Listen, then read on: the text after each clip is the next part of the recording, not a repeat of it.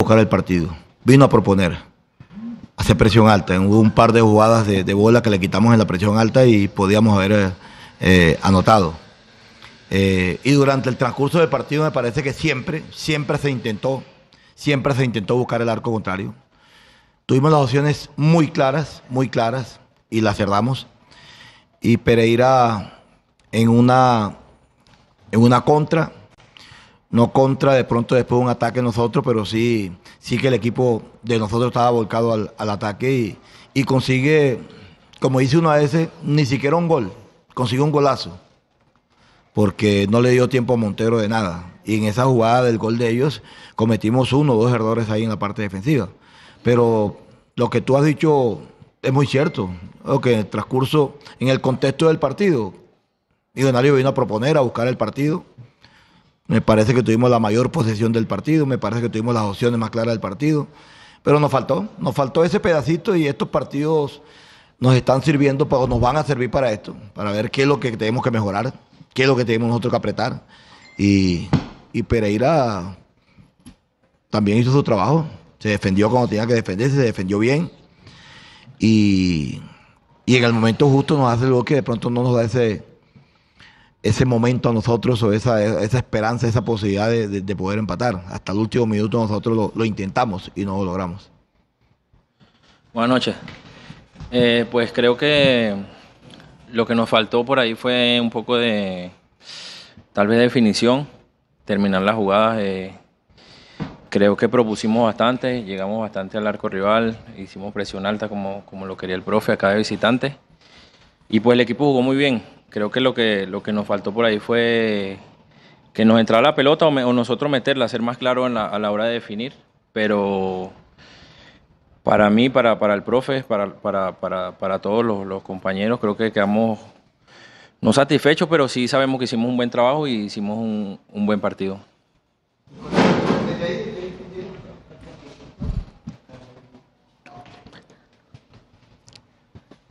Buenas noches, profesor. Buenas noches, Eduardo. Nicolai Pinilla para mimillos.com. La pregunta para el profesor Gamero. Em, ¿Qué opina de la gente? Llenó acá la tribuna norte del estadio Hernán Ramírez Villegas. ¿Qué mensaje les da tras esta seguidilla de partidos no tan buenos que ha tenido el equipo? Y para Eduardo Sosa, eh, hemos visto que los volantes de Millonarios han llegado bastante al gol, son casi la clave, la llave del gol en Millonarios. ¿Por qué sea eso y no siendo los delanteros los autores de las definiciones? Perdón, yo no te entendí la pregunta. Eh, profesor, un mensaje para la hinchada que vino, llenó la, tribuna norte y qué opinión tiene pues eh, de la hinchada y qué mensaje les da tras esta seguilla de partidos un poco con resultados negativos. bueno, yo darle las gracias a la gente en todo Colombia por la hinchada que tiene Millonario. Pero no estoy de acuerdo en esa, seguida, de partido. Perdimos un partido contra América y perdimos hoy. Somos el segundo equipo mejor visitante del fútbol colombiano. Entonces, yo creo que a la gente también hay que decirle eso, ¿no? Que el equipo hoy hizo un buen trabajo. Es que en el fútbol no solamente es ganar y ganar y ganar. Hoy el equipo hizo un buen trabajo. Hoy la hinchada, a pesar de que el equipo perdió, se tiene que sentir satisfecha de, la, de lo que propuso Millonario hoy aquí. Porque la iniciativa toda era de nosotros. Entonces yo creo que ese, contexto hay que mirarlo también. Repito, yo feliz, feliz de ver siempre a la gente en la tribuna de Millonario, feliz de, ver que la gente nos acompaña y que este grupo también está haciendo cosas, cosas buenas, está tratando de, de jugar mano a mano a todos los estadios donde va para que ellos se sientan bien para que no se sientan atados, para que no se sientan amarrados de ver a un millonario que lo esté superando el rival donde vaya. Yo creo que hoy tú te diste cuenta, la mayor parte del partido, la mayor parte de la posesión la tuvimos nosotros y desafortunadamente uno no quiere perder. Ellos tampoco querían perder. Los muchachos no quieren perder, pero ese es el fútbol. Ese es el fútbol, lo que dice Sosa. Yo creo que nosotros hicimos un buen partido de pronto estuviéramos jugando todavía y, Pereira un contragolpe nos hace el otro. Pero me parece que durante, durante los 95, 97 minutos que se jugaron, me parece que, que Millonario propuso y, le mostró a la hinchada que vino aquí que Millonario sale a buscar los partidos. Eh, y bueno, eh, con respecto a eso, pues no, no, lo veo tanto así porque de hecho el profe siempre remarca eso, que, que no cuando no nos hacen goles son solo defensa y cuando hacemos goles no son solo los, los delanteros. Creo que es un trabajo de todo el equipo. De las muchas veces que hemos sacado el cero, hemos ganado partidos apretados. Y pues creo que, que todos somos partícipes de eso, los delanteros, los mediocampistas, los defensas, cuando sacan la pelota, el portero, todos. Y pues Jader lleva goles, que es el delantero. Eh, que juega a veces. Eh, también lleva goles. Así que, que, no lo veo tanto así, creo que es un trabajo de, de todos, todos, todos aportamos nuestro granito de arena para, para marcar y tratar de ganar cada partido. Profe, Eduardo, buenas noches. Gabriel Jiménez Mundomillos, estamos en este momento en vivo para nuestro tercer tiempo. Profe, usted nos había dicho desde hacía varias fechas que después de conseguir la clasificación iba a darle ritmo de minutos a jugadores. Hoy sucedió eso. Pero pensando en el jueves, ¿qué equipo va a jugar contra Jaguares? ¿El que venía siendo titular o va a aprovechar también para darle ritmo de minutos a algunos jugadores en este partido? Y Eduardo, justamente pensando en, esto de los, del ritmo de nuevos minutos, ¿cómo, ¿cómo fueron las sensaciones hoy con un frente de ataque distinto al que veníamos viendo nosotros en la liga. Muchísimas gracias. Buenas noches para ti. La idea es esa, intercalando partidos. Hoy hubo jugadores que no, no tuvieron minutos de lo que normalmente venían jugando y lo más seguro que fue los van a tener. La idea es esa, darle, darle, darle minutos a unos que vienen jugando, pero los que vienen jugando no parar. Nosotros no vamos a parar. El día jueves y el día domingo tenemos dos partidos importantes para nosotros y, y, tratar de que, de que juegue el, el, mayor número de jugadores que venía jugando. Esto es lo que nosotros queremos. Tenemos una, una, una, una fase muy, muy dura con, con Jaguares, un equipo que nos ha complicado siempre y, y nosotros queremos pasar esa fase. Entonces vamos a tratar de, de poner el, equipo que mejor esté, que los jugadores, eh, los que más descansados estén y, salir a ganar el partido el día jueves. Y pues creo que por eso, por eso somos un equipo para, para que el que le toque, así venga jugando o no vengamos jugando, para cuando el profe lo decida, hay que estar preparado, que eso es lo que siempre dice el profe. Por eso entramos cada, eh, semana tras semana, día a día, el profe hace rotaciones, trata de juntarlos a todos para que todos se conozcan, para que nos conozcamos entre, entre, entre todos y así no sea tan complicado a la hora de jugar, a la hora de jugar eh, si no venimos jugando constantemente. Pero pero a pesar de eso, de las rotaciones, pues el equipo se vio muy bien, que es lo que, es lo que quería el profe y lo que, y lo que pasó. Sí.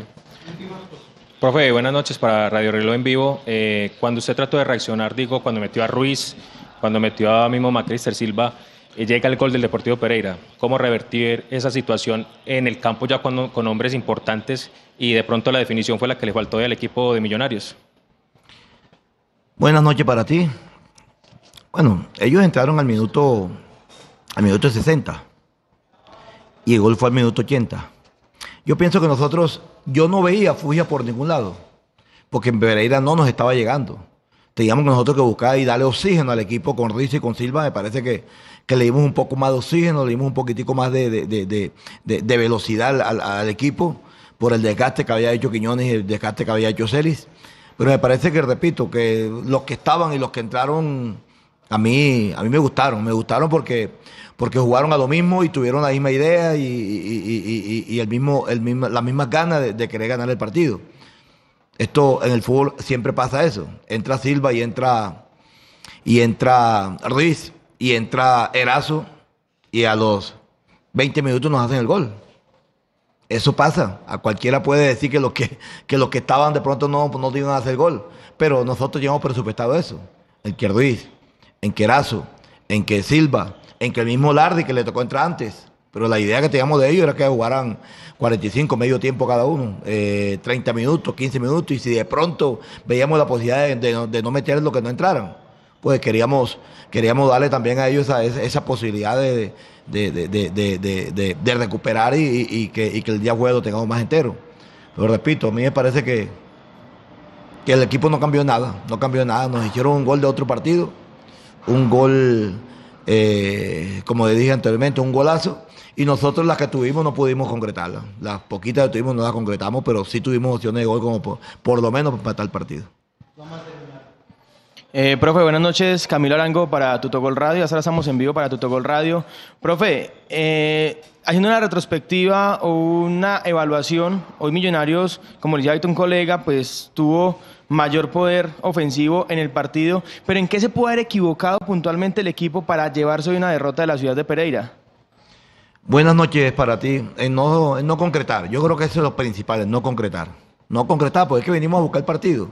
Nosotros vinimos a, a hacer presión alta, nosotros vinimos a, a- atacar a Pereira y, y lo tuvimos y no, y no la concretamos. Yo creo que el mayor error fue ese. Los partidos hay que ganarlos con goles. Y nosotros hoy, hoy lo buscamos, los buscamos, pero no los conseguimos. Sosa dijo una cosa ahorita muy, muy cierta. No es que nosotros el balón no nos quiso entrar. Nosotros no lo metimos. Esa es otra cosa muy diferente. ¿Y qué tenemos que mejorar? Meter el balón. Porque así como Montoya pateó y se lo metió al ángulo a Montero, nosotros también podíamos hacer una- en una de esas. Ande, ande Castillo no llegara. Pero hoy, si no estoy mal, pues me imagino que Castillo fue la figura de la cancha hoy. Entonces, ¿por qué? Porque sacó balones, porque, porque le llegamos, porque fue importante para su equipo, para eso están ellos. Pero repito, a mí de lo que el equipo, lo que, lo que me le faltó al equipo es concretar. De pronto no hubiéramos hecho un gol y otro partido hubiéramos, se hubiera, se hubiera tornado. Otro partido se, hubiera- se tenía que haber jugado. Pero no, no sucedió. Gracias, profesor. Gracias. Gracias.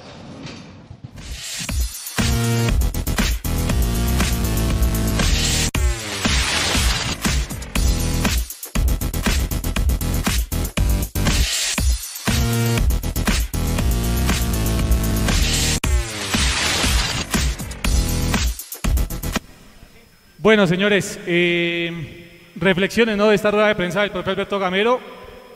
Derrota de Millonarios, un gol por cero en su visita al Deportivo Pereira. Y yo, y yo voy a comenzar con esto, eh, compañeros, Oscar, eh, Juli, eh, Edu, que es jugar bien realmente, basado en la teoría que nos ha vendido a lo largo de todo este tiempo eh, el profe Alberto Gamero, que es jugar bien, porque para él Oscar, comienzo con usted. Millonarios jugó hoy bien en la ciudad de Pereira y vuelvo a decirlo. ¿Qué es jugar bien? Basados en lo que conocemos, nos ha dicho el propio Alberto Gamero, es jugar bien a lo largo de su instancia en Millonarios. Oscar, buenas noches. Buenas noches Jason, buenas noches para todos. Pues la verdad que no entiendo Alberto, creo que jugar bien para él es no perder por muchos goles. Espéreme, aguánteme, aguánteme porque están haciendo caras. Listo. De- dele ahora sí, Osquitar, por favor. Ahora sí, bueno. Pues buenas noches para todos. Eh, muy triste primero que todo por lo que, por lo que vimos hoy. Un partido bastante alejado de lo que estamos acostumbrados a ver a Millonarios.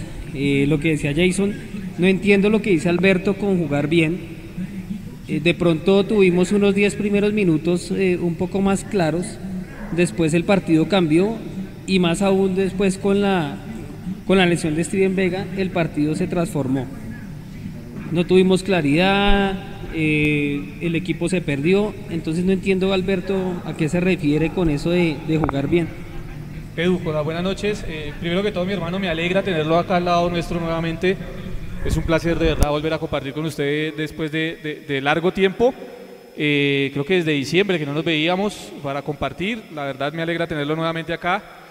Y queda uno con esa sensación, ese sinsabor amargo, como diría el filósofo aquel Totono Grisales, en donde Millonarios hoy realmente no se encontró en su juego, donde Millonarios hoy dice el propio Alberto Gamero, eh, tuvo la iniciativa, creo que era algo normal, frente a un equipo que está 16 en la tabla, frente a un equipo que no ha podido ligar nada en la liga, y era lógico que Millonarios tuviera la iniciativa. Ahora, los caminos fueron los correctos, lo que hizo Millonarios hoy en el Hernán Ramírez Villegas de la ciudad de Pereira era lo que marcaba o lo que demandaba realmente el partido previo a lo que habíamos visto de este Deportes Pereira. Edu, con las buenas noches.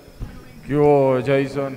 Y a todos, gracias hermanos, sí es rico poderlos ver de nuevo, después de un año un poquito complicado, pero bueno, gracias a Dios ya estoy aquí de nuevo.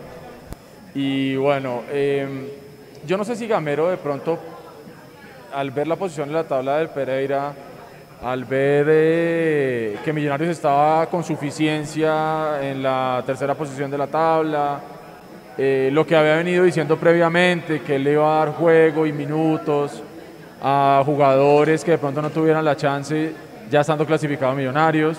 Entonces, yo creo que el, el partido se pierde hoy desde el planteamiento, se pierde hoy desde los jugadores elegidos, pero ojo, esto no solamente le puede caer a Gamero, yo creo que esto hay que pensarlo en esos jugadores a quienes Gamero les dio la posibilidad de estar hoy como titulares, ¿estuvieron a la altura del reto, sí o no? Pues Gamero no puede jugar, Gamero no puede meterse a la cancha, hacer lo que tiene que hacer Cuenú, hacer lo que no hizo Celis, hacer lo que falló Sosa, hacer lo que no hizo Juber, ¿sí? Gamero plantea un juego, Gamero plantea la titular con la que él considera, que seguramente debió ser con la que trabajó estos días, la que él considera que debía ser para jugar el partido de hoy. Los jugadores no estuvieron a la altura. Y eso siempre pasa, cuando los equipos pierden, pierde el técnico, cuando el equipo gana, ganan los jugadores. Y yo creo que hoy, si bien pudo haber una falla por parte de Gamero, sobre todo al momento de hacer el revulsivo, porque está bien, salga al primer tiempo y jueguesela como se la quiso jugar.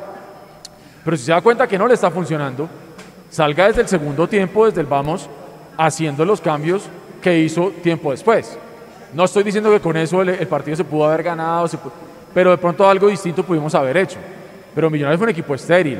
Eh, yo sí no estoy de acuerdo cuando Gamero sale a decir que los hinchas debemos irnos tranquilos después de lo que vimos hoy. O sea, yo vi un equipo hoy pálido, un equipo sin propuesta, un equipo inseguro, un equipo sin sorpresa, sin asociación, con muy poquito fútbol, muy poquita rebeldía. Y yo ahorita estaba reflexionando antes de entrar al aire y yo decía, hombre, cuando usted un equipo le gana con tan poquito, eso quiere decir que usted fue mucho menos que ese poquito. Y eso es lo que realmente preocupa. ¿sí? Yo entiendo que Gamero puede salir a decir que es que la rotación, que es que hay que darle tiempo a todo el mundo, pero hombre, Millonarios tampoco está para estas y para estar ahora regalando puntos. Y venimos en unos altibajos tremendos. Ganamos uno, perdemos uno. Ganamos uno, perdemos uno. Ganamos uno, perdemos uno. Porque así fueron los últimos partidos de Millonarios. Entonces, perder con el Pereira hoy, el equipo 16 de la tabla, que solamente había ganado dos partidos de local y lo hablábamos al principio de la transmisión, y perdemos, es que parece una película repetida. Millonarios encargándose de hoy, domingo de resurrección, de darle vida a un equipo que obviamente no le va a alcanzar, pero le dio vida simplemente para hacernos una mala vida nosotros hoy en domingo de resurrección. Yo quedo aburridísimo, la verdad, quedo muy aburrido con lo que vive Millonarios, preocupado. Eh, si bien es cierto, estamos clasificados y todo lo que ustedes quieran, esto hay que tratar de llegar a cuadrangulares con la curva ascendente, con los jugadores afinaditos, con la máquina bien aceitada. Y creo que hoy es el Millonarios más flojo que yo he visto en los últimos partidos. Gracias, Edu. Eh, Juli, con las buenas noches. Placer tenerlo también acá con nosotros. Eh, como hincha eh, y haciendo hincapié en lo que decía Edu, ¿se va usted contento, se va usted tranquilo con lo que vio hoy de parte de Millonarios en el eh, Hernán Ramírez Villegas de la ciudad de Pereira? Y lo segundo, ¿se equivocó Gamero en la forma en que planteó el partido? Él lo decía y lo explicaba en la rueda de prensa. Se imaginó un equipo con los titulares que puso, pero con el ingreso de Larry Vázquez, de Macalister Silva, de Daniel Ruiz y del mismo Daniel, eh, Diego Erazo, perdón, en algún momento del partido. ¿Se equivocó Gamero? Eh, ¿Está bien teniendo en cuenta que ya está clasificado y que hay que darle minutos a otros jugadores? Sus sensaciones al respecto de esto. Eh, bueno, buenas noches. Eh, bueno, para empezar, eh, sí me voy muy preocupado. Siento que la autocrítica de Alberto Gamero sigue siendo nefasta después de partidos así increíbles como el de la ciudad de Pereira. Eh, sigo muy preocupado, Jason, ya lo habíamos hablado en el live. eh, Millonarios es muy lento, es muy predecible, es muy denso, la verdad. No se le cae ninguna idea a ningún jugador. Eh, me voy preocupado por la lesión de Steven Vega, la verdad fue un movimiento muy aparatoso. Y cuando viene ese cambio de Larry Vázquez por Steven Vega, se ve que el equipo pierde mucha salida. Prácticamente no podíamos sacar la pelota limpia. Hubo un momento en donde Pereira nos metió atrás. Eh, entonces, obviamente es preocupante, ¿no? Porque prácticamente Juan Carlos no se le ve bien sacando al equipo. Y el que saca al equipo probable- eh, siempre es, es Larry Vázquez, ¿sí? Es el que tiene que salir, asociarse con los volantes de creación. Y obviamente Millonarios hoy estuvo muy parco en ese sentido. Además de eso, el nivel nefasto de Richard Celis, la verdad, no ganó ni un duelo. Eh, todos los balones que trató de encarar los perdió. Preocupante también por Sosa, se le vio muy, eh, no sé cómo decirlo, muy irrelevante. Trató de buscar aparatosamente ir hacia adelante, pero no se asociaba. Eh, creo que sacó un remate, pero creo que el único claro fue el de Juber Quiñones. No me acuerdo de un tiro claro de, de Eduardo Sosa. Y bueno, para su pregunta, yo siento que sí había que darle minutos a ciertos jugadores, pero hay que ser coherentes, ¿no? O sea, jugadores como Edgar Guerra que habían hecho gol en el clásico, que lo venían haciendo bien, hoy no estuvieron tampoco presentes. Era un partido para tal vez Diego Abadía, bueno, se le dio minutos a Ricardo Márquez, pero el nivel sigue eh, preocupante, Jason, y bueno, lo que decía Eduardo, no estamos en un eh, vaivén de ganamos uno, perdemos uno, pero espero que Millonarios sepa afrontar el partido de Copa y pueda recoger un poquito del nivel, ya que cerrando pues tenemos dos partidos de local y nada, llegar lo más posible bien a cuadrangulares y le pido a Dios que Steven Vega esté bien. Bueno, la, verdad que a Nico, eh, con las buenas noches quedan más dudas que certezas luego del partido de hoy en la ciudad de Pereira. Eh, saludemos por favor a la gente que está ahí conectada en el chat. Hay un super chat para que por favor saludemos y vamos eh, avanzando rápidamente con las conclusiones que nos quedaron de este partido en la ciudad de Pereira. Claro que sí, buenas noches para todos, gracias por estar aquí en el tercer tiempo junto con nosotros. Aquí en el chat voy a empezar con unos saluditos, pero voy a empezar con Sebastián Sánchez, que hace un super chat, dice buenas noches, equipo de Mundomillos. La actitud no se puede negociar y a Arazo le falta mucha actitud y aptitud para estar en Millonarios. Esa es la opinión de Sebastián Sánchez, gracias por el apoyo, gracias por enviar un super chat aquí y resaltar su mensaje, gracias a eso lo pudimos ver más fácil. Y vamos a leer un poco el chat que está aquí en este momento, saludar algunos, está Mao Borges, el, que el problema es el gol, nada más. Edwin Azul Torres, más dudas y dudas. Luis Alberto Romero, sigan pagando boletos de, para, para, partidos de visitante. Freddy Clavijo, que metan a, Freddy Guarín, ya no está, hombre. Orlando Morales, Gamero cree que los hinchas no saben de fútbol. Millo jugó pésimo, jugó como en un entrenamiento sin ambición, jugó muy conformista. Yo creo que a Millonarios se le nota mucho cuando no tiene titulares y cuando está con suplencia. No, no, no creo que la actitud haya sido mala. Yo creo que Millonarios intentó bien el partido, sin embargo no, no se veía un Millonarios acoplado. Se dejó cortar mucho el juego de, del, del, Pereira cuando hay penalti aquí en el partido entre América y Cali. Eh, pero bueno, Jason, ahí están ustedes para terminar las impresiones de lo que dejó este partido, esta derrota contra el Deportivo Pereira. Gracias, Nico. Eh, lo de la actitud yo creo que sí es obviamente discutible para Millonarios el día de hoy. Deja mucho que desear el tema de Richard Celis, eh, lo de Juber Quiñones. Yo creo que es un tema que, hay que analizar de cara al futuro, Edu, porque lo hablábamos eh, micrófono con la Coni y creo que ella tiene toda la razón, ¿no? Hay jugadores que normalmente no tienen la posibilidad de ser titulares en el caso de Juber Quiñones y hoy cuando tiene la posibilidad creo que faltó eh, muchísima actitud en el número 29 de Millonarios, no se, atrevió, no se atrevió al remate de media distancia o de larga distancia, que es uno de sus, digamos, virtudes, tampoco se atrevió en el uno contra uno, en ese mano a mano le costó mucho, en la gambeta corta, en la gambeta larga, y en el tema defensivo también le quedó debiendo demasiado a Millonarios el día de hoy, y yo creo que esas son situaciones que sí tienen que analizarse cada uno de los jugadores, porque como usted lo decía, Edu, a mí particularmente me parece que Alberto Gamero hoy se equivoca, y está bien que se equivoque, es un ser humano, se equivoca en el planteamiento, se equivoca, se equivoca en los nombres, pero se terminan equivocando más los jugadores con su actitud dentro del terreno de juego y evidentemente eso es algo para corregir de cara al futuro. Exacto, es que si nos ponemos a analizar, Gamero se la pudo haber jugado así con estos jugadores, pero si los jugadores le respondían hoy nadie estaría hablando de Gamero en este momento. Si hubiéramos empatado y, por ejemplo, y los jugadores hicieron bien las cosas, no estaríamos hablando ni de Gamero, ni de la rotación, ni de si se equivocó o no se equivocó. Claramente los jugadores son los que tienen que estar a la altura del reto que les plantea su propio técnico. ¿sí? Entonces, se comió penal el Cali, su propio técnico. Entonces, Juber no levanta la cabeza, tomó malas decisiones en el último cuarto de cancha. Hay una empezando el partido que saca un remate, un remate fuerte de pierna izquierda, que entendemos él tiene un buen remate de afuera, pero tenía, digamos que una posibilidad de pase con Sosa que estaba mucho mejor ubicado y pudo haber terminado la jugada distinto. Entonces cuando son jugadores que les dan pocos minutos y cuando se los dan no deciden bien, no sé si es que no tienen la cabecita bien puesta, no sé si es que no les hablan bien. Yo insisto, estoy seguro que Gamero debió haber trabajado con ellos toda la semana, les debió haber hablado, seguramente les debió haber dicho todo lo que estaba esperando de ellos y los jugadores simplemente hoy estuvieron inferiores al reto. Entonces cuando tenemos jugadores que en la parte alta y el fútbol de Gamero es de jugar por las bandas, de usar los extremos, o que los laterales se vuelvan interiores. Hoy no tuvimos ninguna de las dos. Entonces, si no tenemos ninguna de esas dos, tratamos de buscar el juego por la mitad. Y el juego por la mitad era un bosque de piernas, porque en algún momento ustedes se fijaban en las imágenes del partido, la doble línea de cuatro del Pereira no habían más de 10 metros entre esas, dos, líneas. Entonces era muy complicado para Millonarios penetrar esa defensa.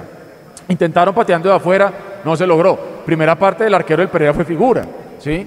No tanto porque hayamos sido nosotros tan incisivos, sino que también se la pusimos muy fácil. Con Jason lo hablábamos. ¿Qué cantidad de centro la que tiramos, pero centro englobadito, suavecito, en teoría fácil para que el arquero saliera y se quedara con la pelota?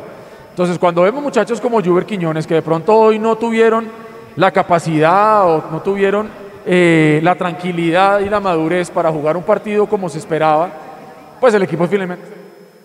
Claro, llaman después a McAllister y llaman a Daniel Ruiz a tratar de- de salvar el tema cuando íbamos 0-0 y el equipo tampoco arrancó.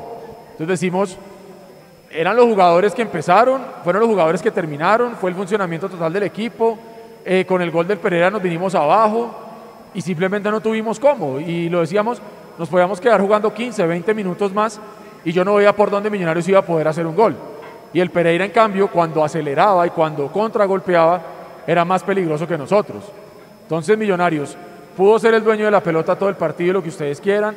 Las estadísticas dirán una cosa, pero en el- al final el fútbol mostró una cosa muy distinta, una derrota que duele y que sabe muy, muy feo, precisamente porque nuevamente nos quedamos como con esa sensación de perder oportunidades que el fútbol no da dos veces.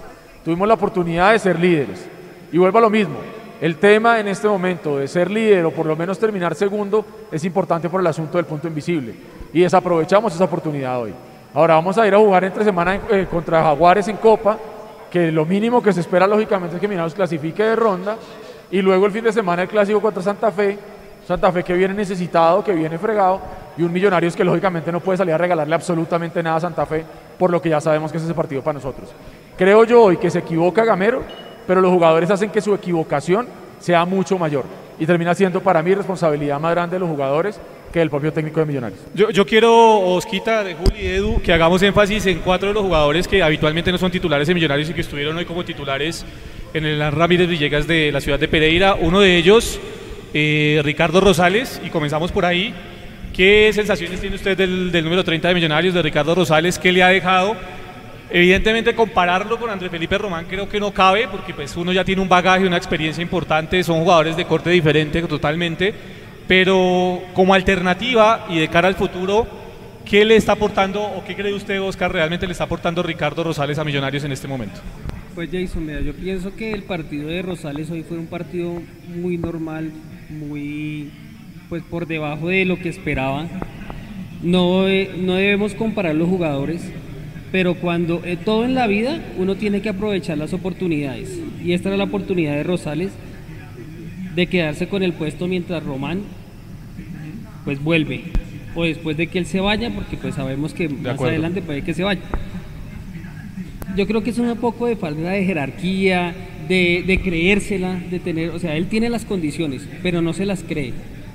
Algo pasó en general con el equipo, no lo vi cómodo, no sé, no creo que hayan sido los cambios porque ellos trabajan toda la semana, trabajan dos, tres equipos, eh, eso es lo de menos, no, no creo que sea eso. Creo que más bien fue por la, por la actitud del equipo, de algunos jugadores.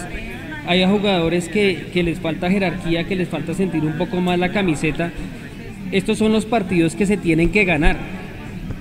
Un equipo como el Pereira que va de 15, 16, nosotros estamos peleando el punto invisible, ya estamos clasificados, es verdad, pero hay que ganarle a todo el mundo. O sea, nosotros no tenemos que esperar a que nos regalen, tenemos que ir y, y ganar. Pereira nos dio la posibilidad, fue un equipo que no se vio en todo el partido, llegó una vez y nos la metió. Entonces yo creo que, que- que tenemos que mejorar, Gamero tiene que, que empezar a hacer esos ajustes y los jugadores tienen que, que cambiar la actitud. Sí, total, total. Yo creo que lo de Ricardo Rosales Juli es un tema para analizar porque era un jugador en el que yo particularmente tenía muchas esperanzas depositadas o tengo todavía muchas esperanzas depositadas porque sé de su trabajo, sé de la forma en cómo ha sido manejado y de su formación. Y le quedan a uno dudas realmente si Ricardo Rosales Juli es el jugador ideal eh, por lo visto en esos últimos partidos, sin decir que no sirve para Millonarios y sin decir que se tiene que ir de Millonarios, pero le quedan a uno si realmente las dudas le quedan a uno si realmente ya está preparado para asumir esa posición de titular en Millonarios. Bueno, Millonarios es un equipo grande, ¿no? Las oportunidades de la cantera son muy pocas. Es prácticamente la primera vez en la historia que tantos juveniles tienen la posibilidad de debutar y ser figuras en Millonarios desde el minuto cero. Eh, como dice el Cone, es muy evidente que sí, a veces le pesa mucho la camiseta a Ricardo, se le ve muy ansioso. Eh, no sé, también siento que Alberto Gamero, no sé si trata de protegerlo, pero al tratar de protegerlo lo expone, no enviándolo al ataque, prácticamente eh, de una manera, no sé, miedosa, le da miedo que salga, le da miedo que proponga fútbol. Y hay que esperar, como dice Jason, ¿no? Ricardo es un jugador que se entrena bien en la semana, que se cuida, que es de la entraña del club. Hay que acobijarlo, también es un muchacho, no es que lleve más de 20 partidos en primera, Creo que es el quinto, el sexto partido realmente. Exactamente, ¿no? Y además Ricardo Rosales, eh, creo que partidos importantes no ha tenido, entonces todavía no se sabe cómo se pueda comportar en un clásico contra Santa Fe. Y bueno, lo vamos a poder ver dentro de ocho días porque el tema de los laterales sigue siendo eh, crítico.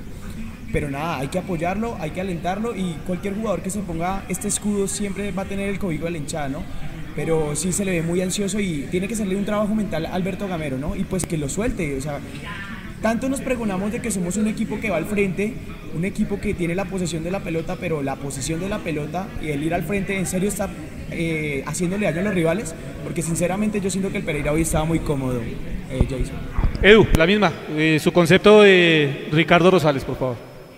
Bueno, yo creo que hay que darle tiempo, pero tampoco nos podemos quedar sentados esperando, como nos quedamos sentados esperando a un montón de jugadores, para no traer nombres que pintaban y que decíamos que esta era la nueva joya de Millonarios y al final no pasaba nada. Si lo comparamos con Andrés Felipe Román, hay que compararlo con el hoy de Andrés Felipe Román. Y el hoy de Andrés Felipe Román es muy malo. Entonces, lo poquito que ha podido jugar por su tema de lesión y bueno, todo el asunto que ya sabemos de su rollo contractual y etcétera, etcétera. No es un tema de lesión, Edu, te lo gratizo, es un tema de lesión únicamente. El tema de su tobillo está claro, ¿sí? Entonces, ese hoy de Andrés Felipe Román tampoco le está poniendo la vara muy alta a Rosales como para que digamos, no, es que le tiene que quitar el puesto al Andrés Felipe Román de selección. No, le tiene que quitar el puesto al Andrés Felipe Román que está lesionado. Entonces, en teoría, si Rosales saca lo que tiene para sacar y le ofrece a Minar lo que tiene para ofrecer, en teoría y sobre el papel no, no habría ningún inconveniente para que él fuera el titular de Millonarios, pero con convicción y no porque simplemente es la única opción que tenemos. Yo creo que hay que darle tiempo, hay que saberlo trabajar. Seguramente en los entrenamientos hablarán con él, lo estarán llevando no solamente futbolística, sino también mentalmente y emocionalmente, porque creo yo ahí que también está el tema. Seguramente es mucha la presión que está sintiendo, porque sabe que tiene que estar reemplazar a un jugador importante, porque tiene que lograr que esa banda nuevamente cobre la relevancia que ha venido teniendo últimamente, y para él tiene que ser un asunto de saberlo manejar. Yo creo que no podemos salir a acabar, y mucho menos salir a acabar con los jugadores de la casa. Yo miraría más bien, y no para cambiar de tema, sino que yo digo, yo miraría más bien a los jugadores que llegaron, en teoría, a reforzar al equipo. Caso Celis, caso Sosa, a eso sí hay que mirar. y aguánteme el bus un momentico ahí porque para allá iba, y es el tema de José Cuenú. Aquí dejamos ir libre a un jugador de la casa como Breiner Paz, al cual la gente le dio durísimo a lo largo de su estadía de Millonarios, porque evidentemente cometió errores, como el de esa final contra el Deportes Tolima, pero al, al final dejamos ir a alguien que era capital humano y deportivo de Millonarios, y nos decidimos por traer a José Cuenú. Y yo sí quiero que hagamos un balance muy corto, muy conciso de lo que ha sido José Cuenú en los minutos que ha tenido con Millonarios. ¿Es tan diferente realmente el rendimiento de José Cuenú al que presentaba Breiner Paz cada vez que podía entrar Edu? No, hermano, tampoco. Ahorita cuando vemos, yo no creo que exista una gran diferencia y que Cuenú haya sido la gran solución. Yo creo que sí, Breiner Paz tuvo sus equivocaciones, lo que ustedes quieran, pero finalmente lo que decimos, cuando es un jugador de la casa, pues está llamado a que uno lo aguante más y a que uno lo siga acompañando en el proceso. Si se trae un jugador de afuera, uno asume que el jugador de afuera, excepto casos puntuales como Daniel Ruiz, que es un jugador que ya viene con talento y que va a terminar de pulirse acá, pero en el caso de Cuenú era un jugador que ya viene formado, que ya viene hecho y que uno esperaba, de pronto ingenuamente, que fuera la solución, no de titular, pero sí cuando tuviera que salir a, jugar de inicialista, lo pudiera hacer bien. Hoy Santiago Montoya se lo saca en una baldosa. Facilísimo. O sea, hoy Santiago Montoya hizo ver fácil lo que en Millonarios tanto trabajo le costó y lo que nunca vimos que hacía, hoy lo hizo facilísimo, se sacó a Cuenú toteado de la risa y sacó un remate de otro partido y se fue la pelota para adentro. Entonces, yo creo que lo de Cuenú ya también entra a preocupar. Pero ahí sí, por ejemplo, me preocupa más la decisión que tomó Gamero. Porque yo digo, ¿tú para qué vas a centrar a Andrés Ginás si tanto hemos venido diciendo que lo que tenemos que hacer es asegurar el cero? Aseguremos el cero, aseguremos la defensa, que es lo que viene funcionando bien ¿sí? Porque uno podría decir, bueno, está bien que hagamos variantes en el último cuarto de cancha porque no somos un equipo goleador, porque no hemos logrado consolidar un 9, porque hemos tenido cambios en los extremos. Está bien que busque variantes en la parte de arriba para ver qué logra. Pero si la parte de atrás venía funcionando bien, ¿para qué cambiarla? ¿Para qué cambiarla? O sea, ¿para qué sentar hoy a Ginás? Por ejemplo, es la parte que yo no entiendo. Entonces, claro, ponen a Cuenú, se equivoca y queda mucho más expuesto, ¿no? Sí, eh, Osquitar, lo mismo, el concepto rápido, por favor, de lo que ha sido eh, la, esta- la estancia perdón, de Cuenú en Millonarios a lo largo de este semestre. Pues Jason, vea, con respecto al partido de hoy de, de Cuenú, era un partido muy fácil, normal, no lo vi complicado, creo que en una sola jugada, hasta que llegó la jugada del gol. Eh, no, no tuvo muchi- mucho trabajo. Eh, estoy de acuerdo con, eh, con Eduardo en el sentido de que, de que la defensa no se debió haber tocado. Los dos centrales debieron haber sido los mismos. Ginás debió haber jugado este partido. Creo que, que siempre tiene que tener una línea el equipo. Cuando uno hace cambios, con respecto al partido anterior, tiene que haber una línea que tiene que ser la misma, es como la base, ¿sí? Y eso no se puede cambiar en ningún equipo. O sea, es mi modo de ver el fútbol, ¿no? Entonces, si el equipo, eh, la línea defensiva nos mantenía el cero en casi todos los partidos y lo que dice Eduardo, o sea, la idea de Gamero era mantener el cero y aprovechar una o dos eh, desatenciones de Pereira y cobrarles. Pero pues, hombre, no, ni la una ni la otra, ni defendimos ni la metimos. Entonces yo creo que, que, pues tampoco es el momento de, crucificar a Cuenú, pero nos dimos cuenta que, que titular no puede ser. Sí, no, no, es que no se trata propiamente, Osquitar, de, de crucificar o no, o de decir que simplemente no sirve para el equipo. Yo hago, yo hago el símil, hago la comparación, porque evidentemente teníamos a un jugador que también tenía dificultades a la hora de defender el Millonarios, que tuvo muchas oportunidades y no supo aprovechar sus oportunidades, como el caso de Breiner Paz. De hecho, por eso hoy está jugando en la segunda división del fútbol colombiano. Pero uno encuentra que traen a un jugador como José Cuenú, que venía siendo titular en el Bucaramanga, que tenía minutos acumulados y demás, y termina uno encontrando que es un jugador que no, ter- a mí por lo menos, Juli, no termina de cuadrarme en el tema defensivo y no me termina de dar seguridad. Y eso creo que es lo que preocupa de cara a las finales, pensando en que puede haber una expulsión, una lesión, o se puede presentar diferentes situaciones. Yo siento que es una pieza que no encaja.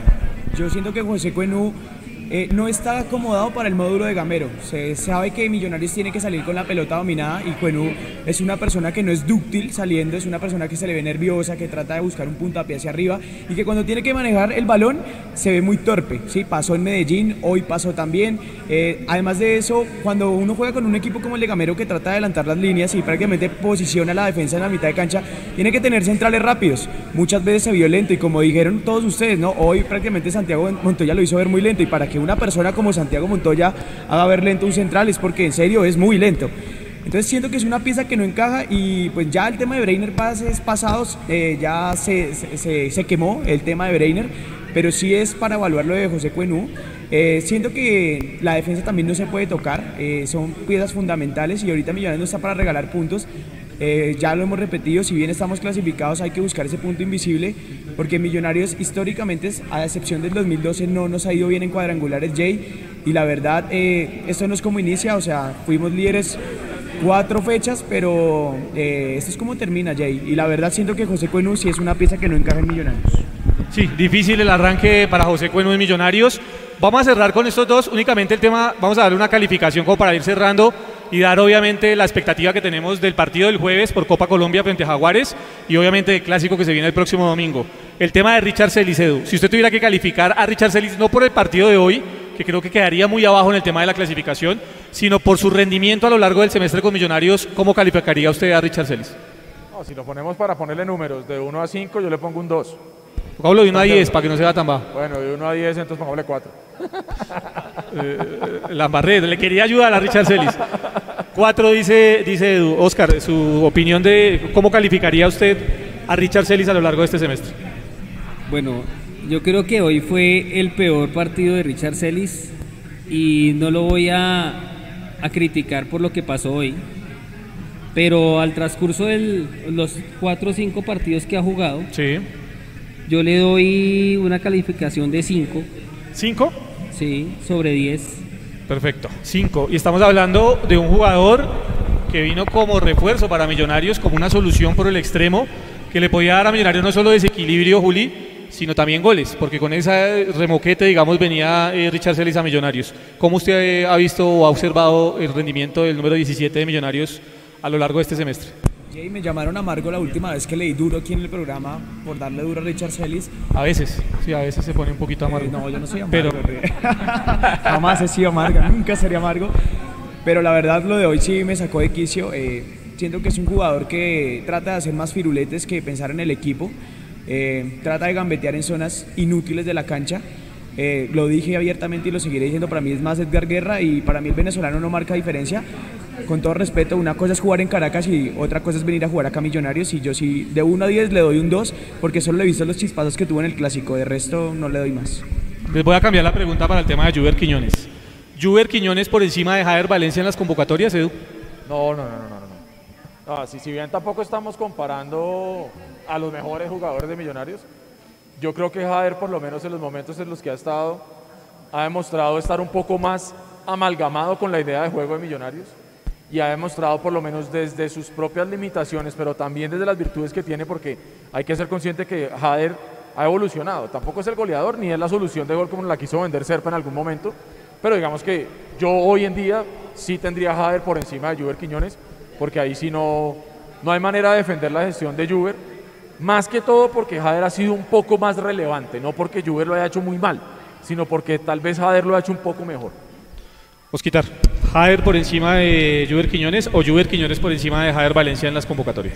Totalmente Jader por encima de Juber. Aunque lo que pasa es que eh, han jugado en distintas posiciones. Sí, Jader eh, te puedes jugar como extremo y te puede jugar como punta, ¿no? Pero de todas maneras, Jader, para mí en este momento, porque no tenemos más, es el 9 titular de Millonarios. ¿Sí? Entonces ahí no tenemos, yo creo que todos estamos totalmente de acuerdo. Eh, esperamos que ojalá la meta, necesitamos es goles. Y, y, y él de pronto nos puede dar esa posibilidad Dios quiera que todo cambie y todo mejore, pero definitivamente por encima. Sí, aquí, dicen, dicen eh, hay un comentario, eh, dicen que Quiñones es mil veces más que Caballo Márquez, Jader es muchísimo más. En ese orden de ideas, lo que nos dice acá Sebastián, es que sacaría al Caballo Márquez de la convocatoria y dejaría a Juber Quiñones y a Jader Valencia. ¿Comparte, Juli? La verdad se me adelantaron. Yo iba a decir eso ah, porque... Ah, ya. No, no, no, sí, en serio. Para mí... Ah. Sí, tal cual. Para mí el nueve titular es Jader Valencia. Eh, como dijo Edu, si bien no es el que es la solución de los problemas de gol a Millonarios, por lo menos le mete actitud, está más complementado, pues, complementado en el ataque de Millonarios. Y la verdad, Juber Quiñones eh, tiene media distancia, por lo menos se le ve que trata de hacer algo diferente. Eh, dos opciones de él, claritas fueron en el primer tiempo. Entonces, si es por números, ya hace más que Ricardo Márquez. Y la verdad, yo sigo insistiendo. O sea, Diego Abadía es un jugador que se le tiene que dar minutos, es de la cantera, fue goleador de un sub-20. Y solo le voy a decir esto, Jason. ¿Cuánto jugó Ricardo Márquez? Señor, eh, no sé, 60, 65 minutos, la verdad no tengo. ¿Cuántas opciones tuvo? Ninguna. No, ninguna, clara, Erazo ninguna. tuvo un pelotazo y tampoco lo ganó. Y la única clara que tuvimos fue con eh, Diego Abadía, que ganó muy no, bien. pero Erazo también cabeció una que se fue pegada al palo, recuerdo. Ah, bueno, sí. Diego Erazo sí, pero Diego Abadía también hizo más que Ricardo Márquez en 10 minutos. Sí, Entonces, son, situaciones. La verdad, eh, yo sí me quedo con Diego Abadía. Señor, ahí está, vea. El caballo Márquez jugó 66 minutos, un tiro a puerta. Intentos de regate, 3 de 3. 25% de precisión en los pases. Solamente tuvo dos. Lo que dice Huguito es cierto, Edu. Si tuvo una opción el caballo Márquez. Sí, aquí pero de ganarse la, No, pero de ganarse la tarjeta roja. Claro, ah, se dedica al boxeo. nos deja con tarjeta roja, ¿no? Ese es el otro tema, ¿no? Eh, sí, ese es otro tema, que el caballo Márquez no ha podido controlar su temperamento. Él se deja sacar de los partidos. Y, y termina costándole a Millonarios. Nico, vamos porfa con saludos y volvemos ya para el cierre del programa con los eh, sensaciones de lo que va a ser el partido, por favor, de Copa el jueves contra Jaguares. Es Jaguares, ¿no? Sí, Jaguares. y el próximo domingo el clásico frente a Independiente Santa Fe. Bueno, gracias Jason. Bueno, un saludo a toda la comunidad que han estado muy activos aquí en el chat.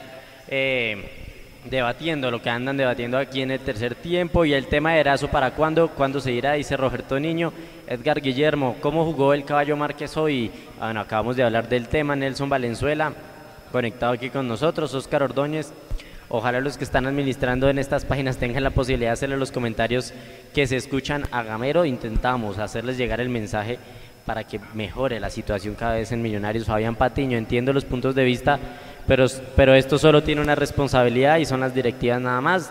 Está Jessit White, Millonarios 1946. ¿Cómo ha cambiado la hinchada azul de la más exigente y fuerte del país a, a unos tipos que viven del aguante? Eh, Eduardo Mendoza, para mí son niveladitos por lo malo, solo chispazos. Edwin Azul está conectado aquí también. Rafael Esteban Uribe. Diógenes en, en Facebook está aquí conectado. El que, el, que tiene, el que tiene que salir de convocatoria es Erazo, que él no tiene fútbol y el caballo de la lucha más. Corre y gana por arriba. Eh, vamos a ver qué dice aquí eh, algún otro seguidor de nosotros. Que el partido de hoy era para recuperar la punta. Se duele de, de esta derrota, estoy totalmente de acuerdo. Eh, Cevita sube o me sirve Caballo Márquez que vuelva Uribe. Saludos desde Cota. Bueno, muchas gracias a ustedes por todos los mensajes aquí en el chat en vivo. Eh, recuerden, estén atentos de nuestras redes sociales para, para, para que sepan cuando tenemos programas, transmisiones y estén siempre activos con nuestro nuestro contenido. Jason, por Listo. favor, para cerrar. Edu, ¿qué mensaje pregunta hay? para, gracias Nico, Eh, pregunta para sí o no. ¿Es un fracaso si Millonarios no avanza de fase en la Copa Colombia? Totalmente, sí, sí, sí. Osquitar, ¿fracaso o no si Millonarios no avanza de, de fase? Rotundo. Juli. Totalmente un fracaso, hay que dejar de desprestigiar la copa. Perfecto, yo creo que estamos claros en ese aspecto. Millonarios hace mucho tiempo que no le presta atención a la Copa Colombia y es el camino más corto que tiene el club embajador para llegar a una Copa Internacional y yo creo que ya va siendo hora que realmente se le preste atención a esto. Son ocho partidos que debería jugar Millonarios hasta la final y esos ocho partidos le podrían dar el cupo a la fase previa de Copa Libertadores del próximo año, entonces yo creo que sí hay que prestarle muchísima atención y eh, evidentemente si no avanza Millonarios hay que tomarlo como un fracaso porque no se puede dar- seguir dando ventaja en ese aspecto. Sensaciones para el clásico, Edu. Un Santa Fe que va a llegar con muchas bajas, que va a llegar con lesionados, que va a llegar con expulsados y que va a llegar muy disminuido, no solo en la tabla de posiciones, que viene de perder con Alianza Petrolera el día de ayer en condición de local. ¿Qué sensaciones tiene de ese partido de clásico del próximo domingo? Bueno, hermano, un Santa Fe que seguramente va a salir a buscar mantener la poca esperanza que le pueda llegar a quedar, mantener el oxígeno para buscar la clasificación a los ocho. Por lo tanto, seguramente va a ser un equipo que a pesar de las bajas va a ir- a ir a salir a buscarlo todo y a jugarse un clásico diferente, como, como siempre se deben jugar los clásicos. Y para Millonarios solamente espero que Gamero salga y se lo juegue en serio, que Gamero salga y se lo juegue con los jugadores que tienen que ser. Ya hoy les dio minutos, como él decía, y ya se dio cuenta hoy que de pronto no están para ser titulares en Millonarios en este momento. No entendería yo si salimos a jugar con Santa Fe nuevamente haciendo experimentos o dándole tiempo mejor, para usar las palabras de Gamero, dándole tiempo de juego a otros jugadores cuando lo que mostraron hoy, pues no les permite, digamos, tener la posibilidad real de ser titulares en el partido contra Santa Fe. Creo yo que tenemos que volver al 4 de atrás con Ginás, tenemos que volver a, a esperar lógicamente qué pasa con Vega, ¿no? Eso es una de las cosas importantes que Sí, seguramente sí. nos va a dejar la semana, qué va a pasar con Vega. Y, el problema es la parte de arriba, pero es que ese problema no es de hoy. Muchachos, nosotros ya sabíamos que nosotros no teníamos un goleador. Y cuando hablamos que la esperanza de gol de Millonarios es Jader Valencia, por más que pueda hacer todo lo buen muchacho que es, pues hermano, la cosa se, se pone un poquito piel de color de hormiga, ¿no? Como dicen por ahí. Conclusión, salir a jugarlo serio con la titular, con los que son y esperando a ver qué pasa con Steven Vega. Osquitar, opiniones del clásico del próximo domingo frente a Santa Fe. Ya lo vamos a ampliar igual a lo largo de la semana en nuestras redes sociales, en Mundomillos, en nuestra página web y obviamente en el live del próximo jueves, pero sus sensaciones después de esta derrota de cara a lo que viene el próximo domingo por liga frente a Santa Fe. Pues bueno, Jason, es un partido para, para ponernos serios, para ya pensar en grande, para, no, para dejar de revivir muertos. Somos especialistas en darle la mano a los demás. Entonces yo creo que, que ya es el momento de, de ganar y de sepultar a esos posibles contendores que si llegan a clasificar nos pueden hacer el camino difícil. Hay que sacarlos. Entonces, definitivamente hay que ganar. Sí o sí. Sí, yo creo que eh, yo creo que no hay otro camino, ¿no? Además, no solo por el tema de estar peleando arriba, Juli, de sumar los tres puntos, sino por el tema de- del honor que siempre se juega el clásico de la capital. Hay que ganarle a Santa Fe, viene mal, viene con muchas bajas, con muchas dudas, y creo que es un buen partido para pasar por encima nuevamente a Santa Fe. El clásico con los hijos, eh, con Santa Fe, siempre tienen que ser muy Cuidado, cuidado. La verdad, eh, ellos se juegan siempre el partido de su vida contra nosotros. Eh, hay que tener cuidado y tiene que tomarse tan serio el clásico que eh, Santa Fe es especialista que cuando viene muerto le hace grandes partidos a Millonarios.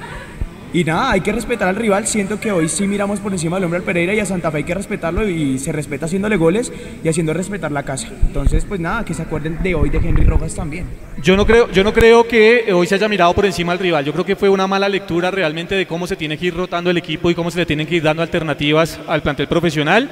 Esperemos que el profe Gamero de aquí al jueves, que se hace el partido contra Jaguares, eh, pueda corregir, entienda cómo tiene que afrontar ese partido y obviamente el próximo domingo estemos hablando de un triunfo nuevamente en el Clásico Capitalino, que Millonarios se vuelva a imponer a Santa Fe, creo que sería el triunfo 120, si no me falla la memoria en la historia del Clásico Capitalino, así que ojalá se nos dé para seguir arriba, pecando en punta y para eh, seguir soñando obviamente con la estrella número 16. De mi parte, voy a tomarme un paréntesis acá muchachos ya para cerrar, agradecerle a Edu, realmente hermano, mil gracias por estar acá con nosotros nuevamente.